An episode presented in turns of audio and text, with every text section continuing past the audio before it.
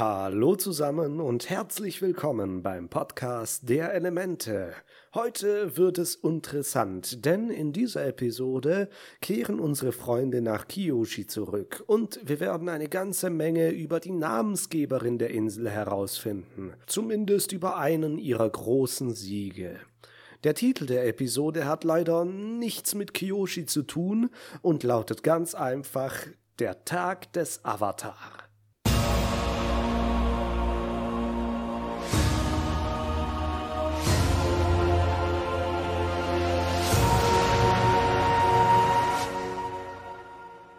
Wir starten die Episode am frühen Morgen.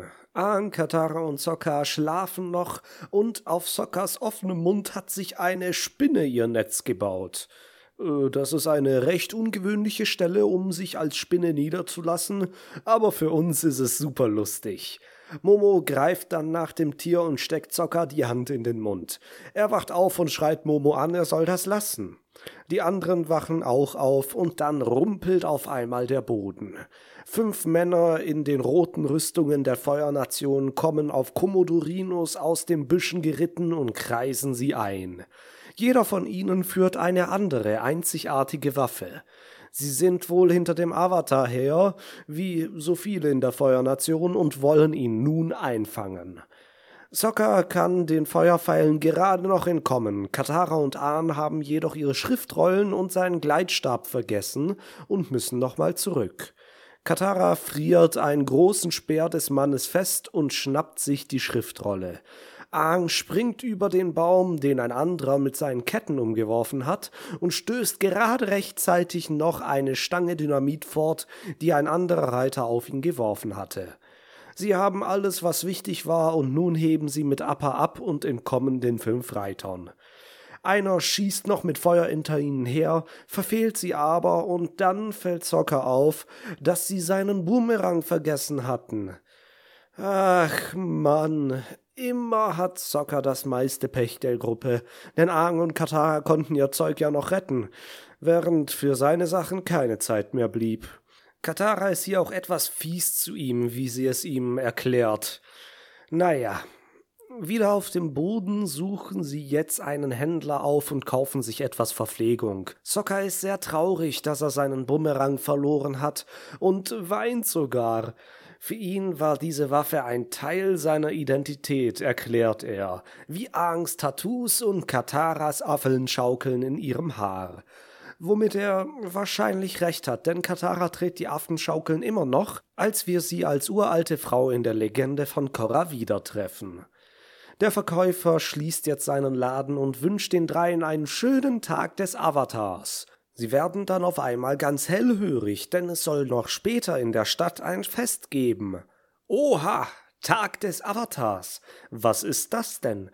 Wer feiert das? Warum feiert man das? Und wieso wissen unsere Freunde und der Avatar selbst nichts davon?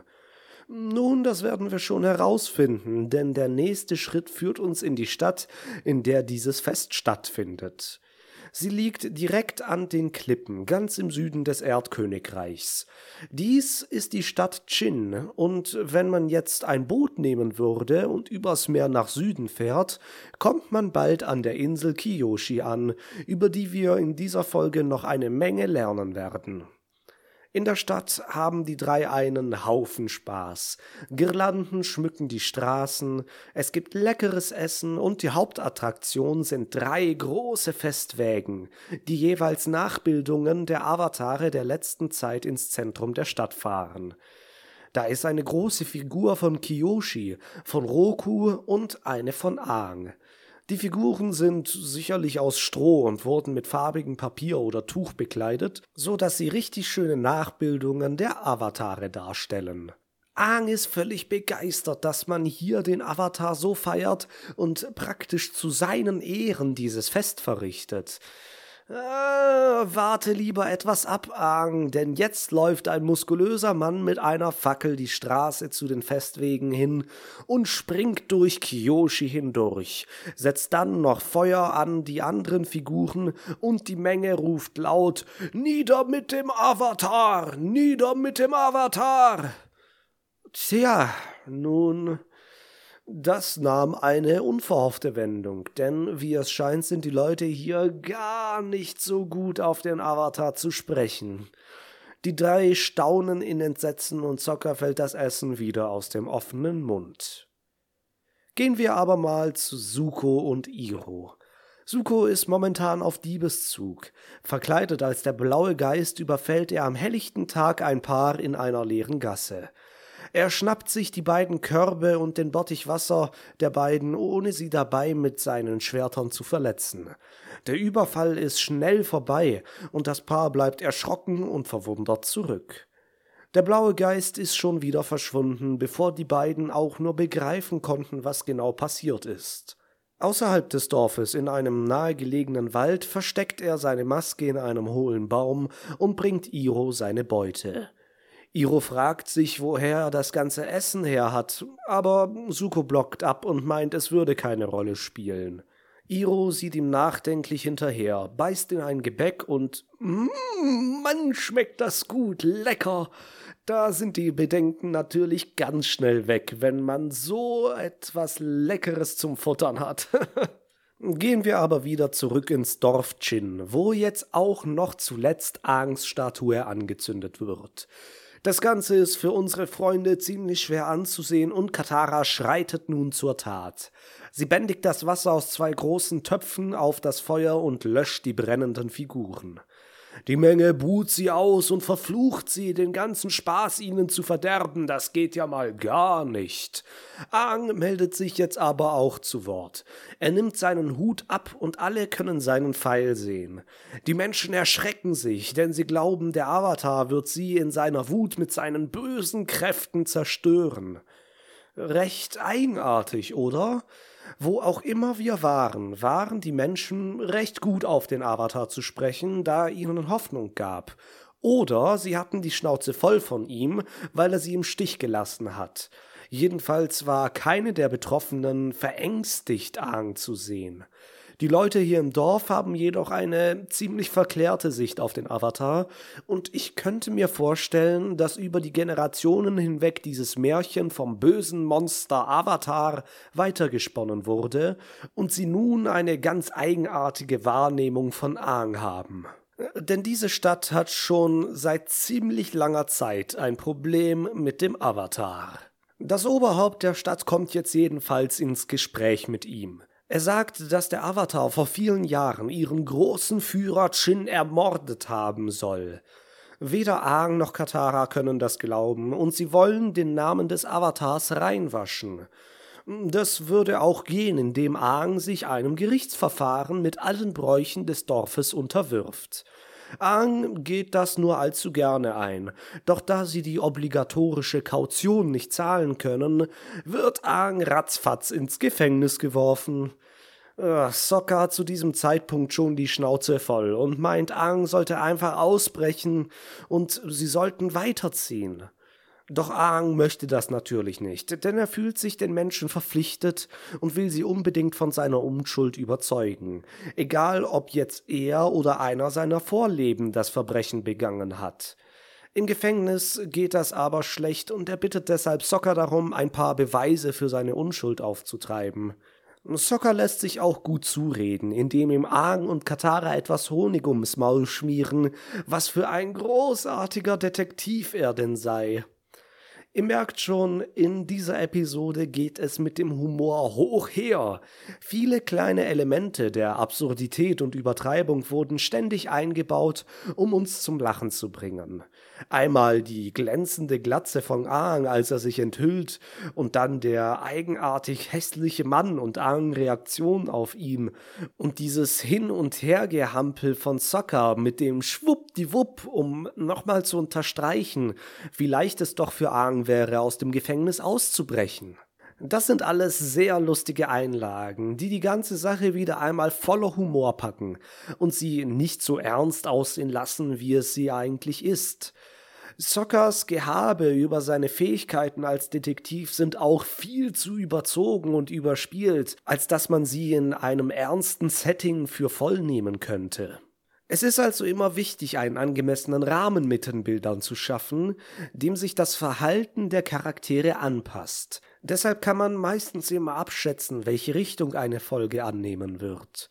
Es gibt ja auch seriöse Abschnitte bei Avatar. Nehmen wir den Abstecher zum Feuertempel zur Wintersonnenwende. Irgendwelches Rumgehampel und überspieltes Gehabe wären total aus dem Raster gefallen und würden die Episode völlig schräg wirken lassen.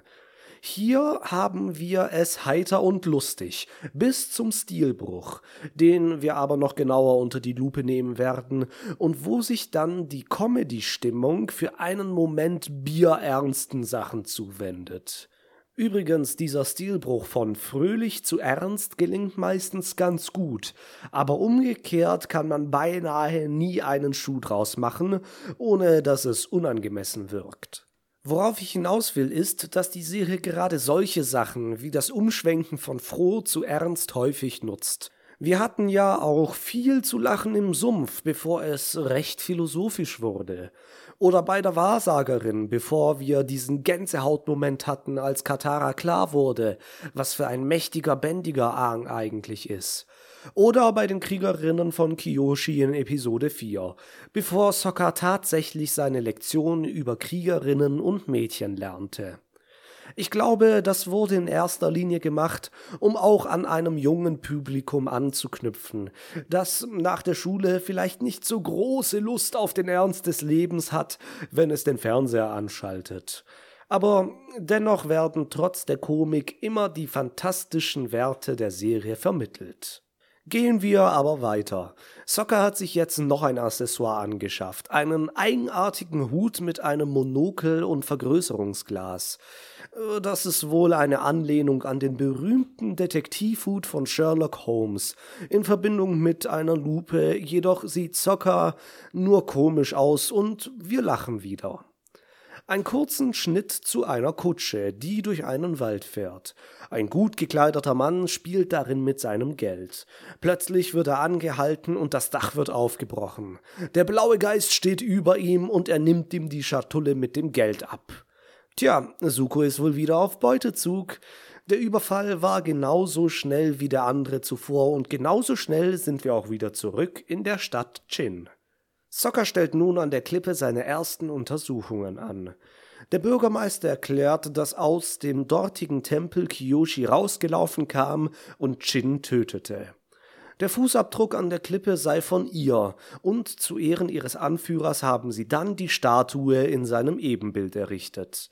Zocker sieht sich das alles genau mit seiner Lupe an und sieht, dass sowohl die Statue als auch der Tempel aus demselben Stein sind. Puh, ja, die haben zwar eine andere Farbe, aber dem wollen wir mal keine Beachtung schenken.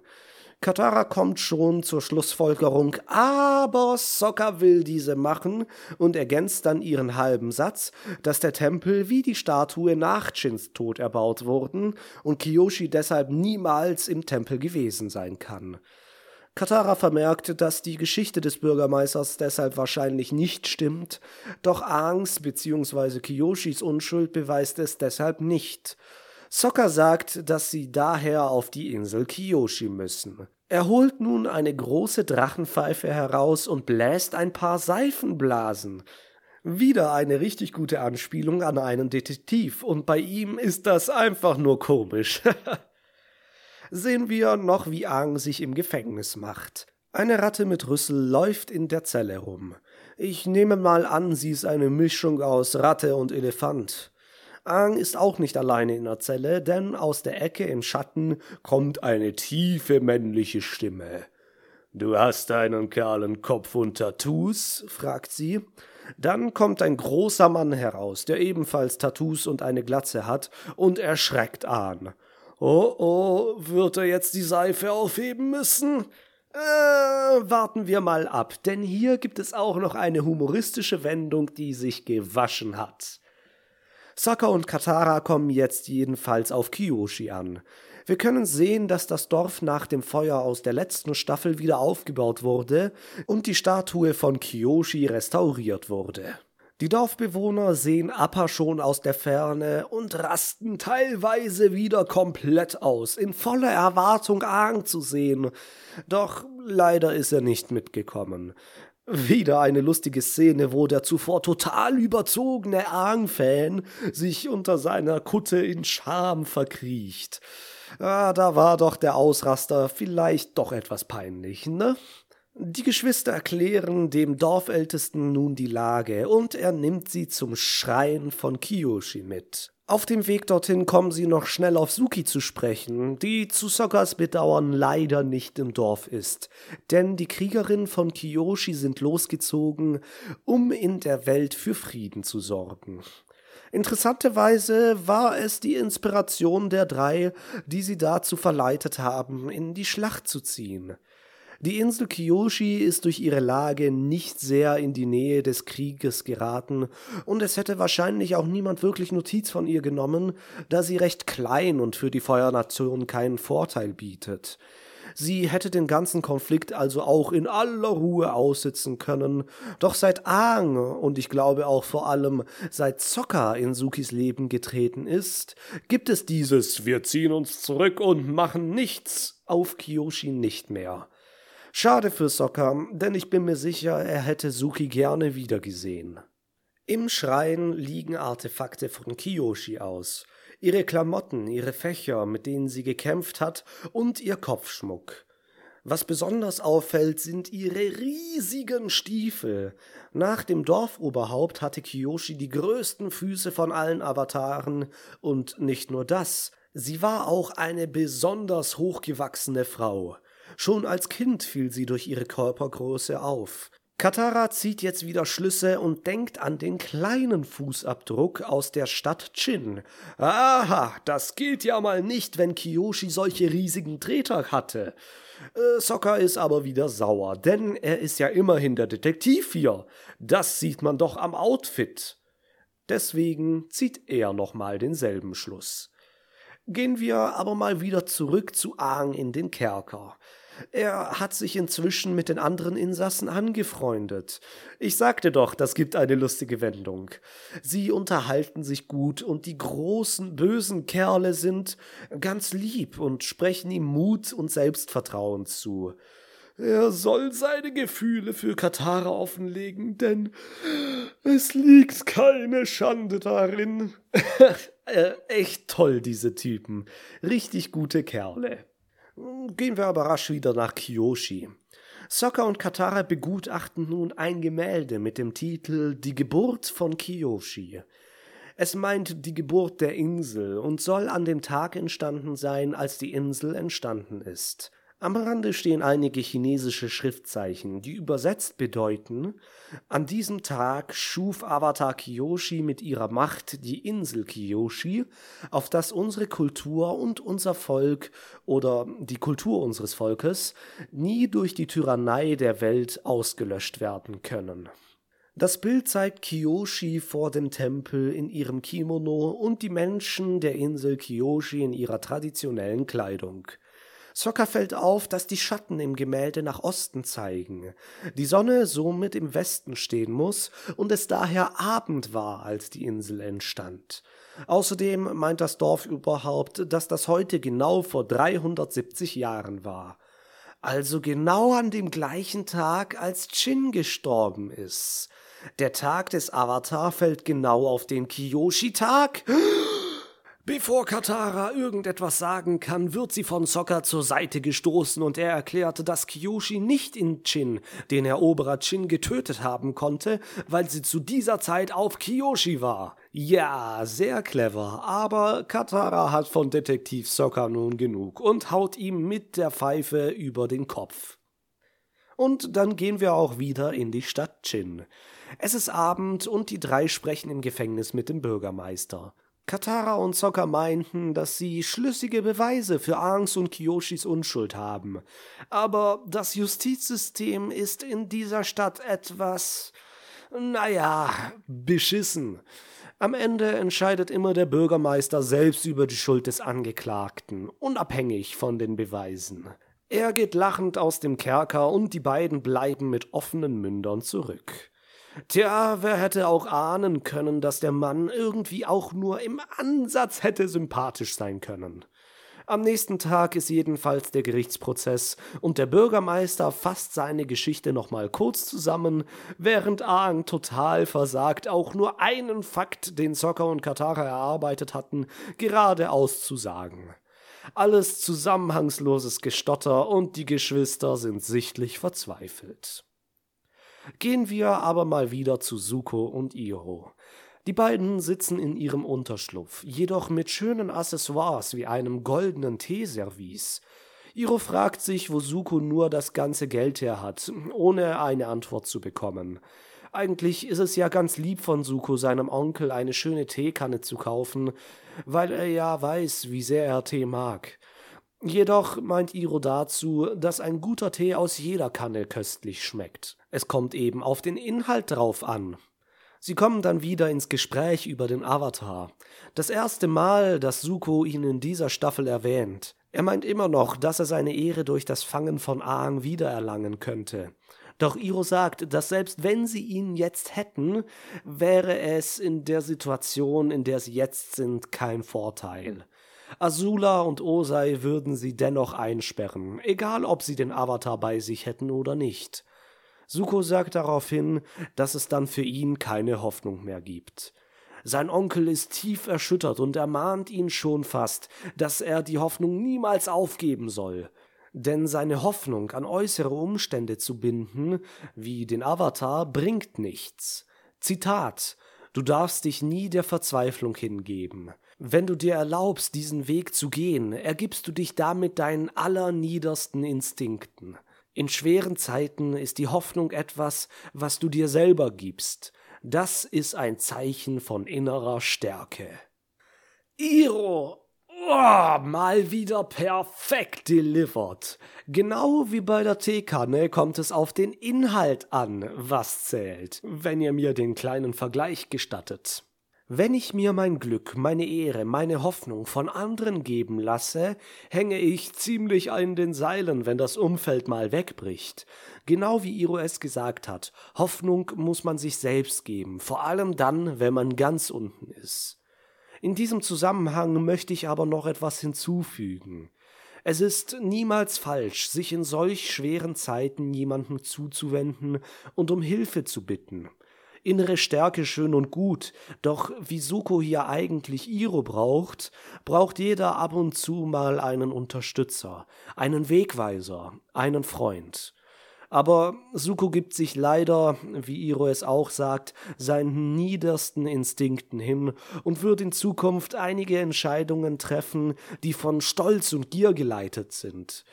Das sind jetzt nicht niederste Instinkte, aber ziemlich ungute Antriebe für Entscheidungen. Ich ziehe die nächste Szene mit Suko und Iro jetzt hier mal vor, damit wir das schön abrunden können. Denn Suko geht später wieder zu Iro und sagt, dass er über seine Worte nachgedacht hat, keinen Sinn mehr sieht, zusammen mit ihm zu reisen und erstmal alleine seinen Weg gehen muss. Iro ist bei all dem sehr schweigsam und ihm abgewandt, gibt ihm aber noch das Straußenpferd mit. Kurz nebenbei, der Schwanz des Pferds ändert hier in der Szene seine Farbe von zuerst weiß zu schwarz. Kleines Fehlerchen. Jedenfalls ist Iros Reaktion besonders interessant. Er lässt Suko tatsächlich sang- und klanglos gehen. Ich glaube, auch wenn er sich große Sorgen um seinen Neffen macht, denkt er dennoch, dass diese Reise, diese Selbstfindung für ihn wichtig ist. Denn er hat sozusagen sein Ziel, den Avatar zu fangen, aufgeben müssen, und nun begibt er sich auf die Suche nach einem neuen Ziel, nach einer neuen Hoffnung. Was? Nein, halt, stopp, halt, hallo, das ist das falsche Franchise, halt, na, hallo, halt, stopp, stopp, stopp, stopp, stopp.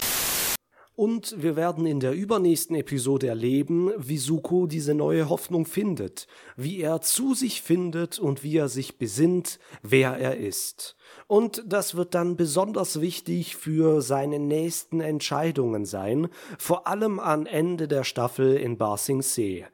Äh, ich will jetzt noch nicht zu viel ausholen, merkt euch einfach, dass genau hier die ganze Sache beginnt. Gehen wir jetzt aber mal zurück zu Aangs Gerichtsprozess, wenn man das denn so nennen kann. Katara hatte nämlich eine etwas ausgefallene Idee. Sie ruft Avatar Kiyoshi selbst in den Zeugenstand. Äh, naja, eigentlich ist es Ahn in ihren Klamotten und Katara hofft, dass Kiyoshi vielleicht tatsächlich auftauchen wird, ähnlich wie damals, als Roku im Feuertempel auftauchte. Aang gibt sich auch große Mühe, aber leider passiert vorerst nix. Der Bürgermeister ist sehr wütend über diese Darbietung und er will dem ganzen Schauspiel ein Ende setzen. Doch dann verdunkelt sich der Himmel und ein Wirbelsturm aus Sand umhüllt Ahn. Hier ist der Stilbruch, denn jetzt steht dort Kiyoshi selbst. Sie erzählt nun, was damals vorgefallen war. Chin war ein Tyrann und er hat mit seiner Armee immer mehr Teile des Erdkönigreichs erobert. Als er dann an die Landenge kam, die damals noch die Halbinsel Kiyoshi von dem Festland trennte, setzte Avatar Kiyoshi ihm ein Ende. Zuerst demütigte sie ihn, indem sie ihm die Klamotten vom Leib fegte, und dann ging sie in den Avatar-Zustand, um die Insel vom Festland zu trennen. Mit Erdbändigen erschaffte sie einen Riss, dann bändigte sie die Lava unter der Erde nach oben, und dann pustete sie die Insel mit Luftbändigen vom Festland. Chin, dessen Fußabdruck wir eigentlich an den Klippen gesehen haben, als er wütend auf den Boden gestampft hat, fiel bei dieser Aktion von den Klippen und starb.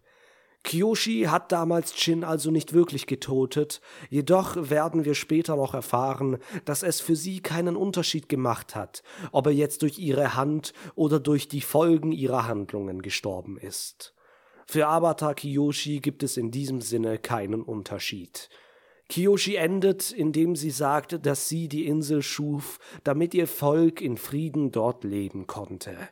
Dann verschwindet sie wieder und ein etwas verwirrter Aang bleibt zurück.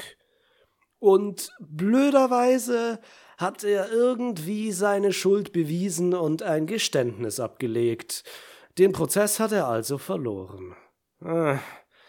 Tja, da erwartet man, dass Kiyoshi erscheint und die ganze Sache aufklärt, aber nein, sie ist einfach viel zu ehrlich gewesen. Jedenfalls, bevor wir weitermachen, möchte ich noch einige interessante Fakten über Kiyoshi loswerden, die in der Serie selbst nicht behandelt wurden. Denn Kiyoshi ist neben Roku einer der interessantesten Avatare, die es vielleicht gegeben hat. Ich würde sogar sagen, noch interessanter als Roku. Ein Fakt zum Beispiel ist, dass Kyoshi zuerst nicht als Avatar erkannt wurde, sondern einer ihrer Freunde, der natürlich vergebens versucht hatte, die anderen Elemente zu bändigen. Kyoshi war auch der erste Avatar, von dem man wusste, dass sie Nachkommen hatte, nämlich ihre Tochter Koko.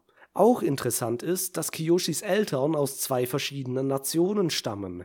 Ihr Vater war aus dem Erdkönigreich und ihre Mutter war eine Luftnomadin, und beide konnten jeweils bändigen. Kiyoshi ist außerdem bisexuell und hielt Beziehungen sowohl zu Männern als auch zu Frauen. Und etwas ganz Interessantes, Kiyoshi hat sowohl die Kriegerinnen von Kiyoshi gegründet, als auch den Dai Li in Ba Sing Se. Ich find's ziemlich cool, dass so viele Sachen, die wir hier in der Serie sehen, eigentlich direkte Produkte von Kiyoshis Schaffen sind. Was für ein Aufwand das gewesen sein muss, sich diese ganzen Zusammenhänge auszudenken. Aber genau deshalb ist Avatar ja so cool, weil diese ganze riesige Geschichte generationenübergreifend stattfindet und über eine lange Zeit spielt, wo ein Menschenleben nicht ausreicht. Sehen wir jetzt mal aber weiter. Die Strafe für Aang soll von einem Rat entschieden werden. Er muss es drehen und wo der Zeiger landet, bestimmt die Strafe.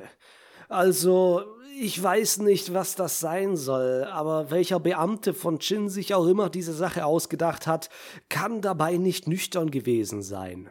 Andererseits könnte dies aber auch wieder ein humoristisches Mittel passend zur Komik der Episode sein. Wer weiß das schon.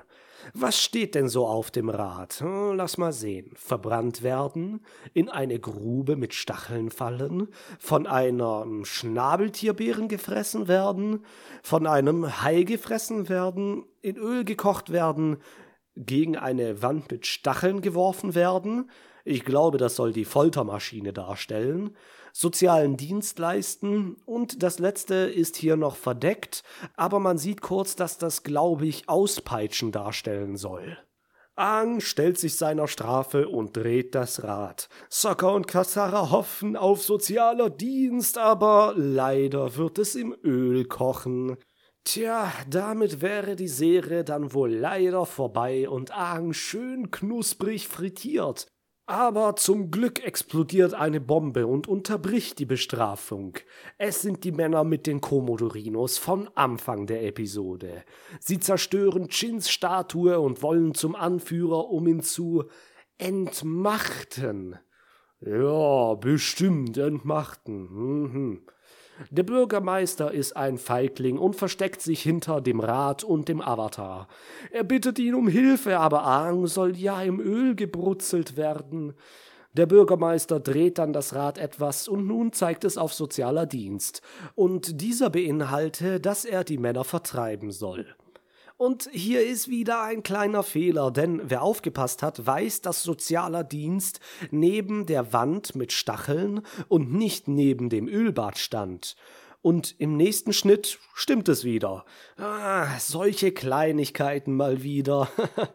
Aang macht sich jetzt jedenfalls an seine Strafe und hebt den einen Mann aus dem Sattel und schmeißt ihn von der Klippe. Die anderen haben begonnen, das Dorf in Brand zu setzen, doch Katara und Sokka helfen mit, die Eindringlinge zu vertreiben.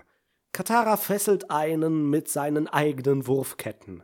Sokka blendet den Bogenschützen mit seinem Monokel, der daraufhin einen brennenden Pfeil in seine Richtung schießt. Er trifft Sokkas Hut und der Pfeil fliegt weiter an die Tasche voller Dynamit des Bombenwerfers. Die Explosion wirft ihn und sein Reittier um und rein zufällig fliegt eine Tasche mit Sokkas Bumerang zu ihm. Das ist ein Wunder. Der Bumerang kehrt zurück. Yes! Ha, schön für Sokka, da er ja am Anfang noch so traurig wegen ihm war. Während Sokka den Bogenschützen jetzt noch ablenkt, kann Katara ihn von seinem Tier holen und gibt dem Komodorino dann die Sporen.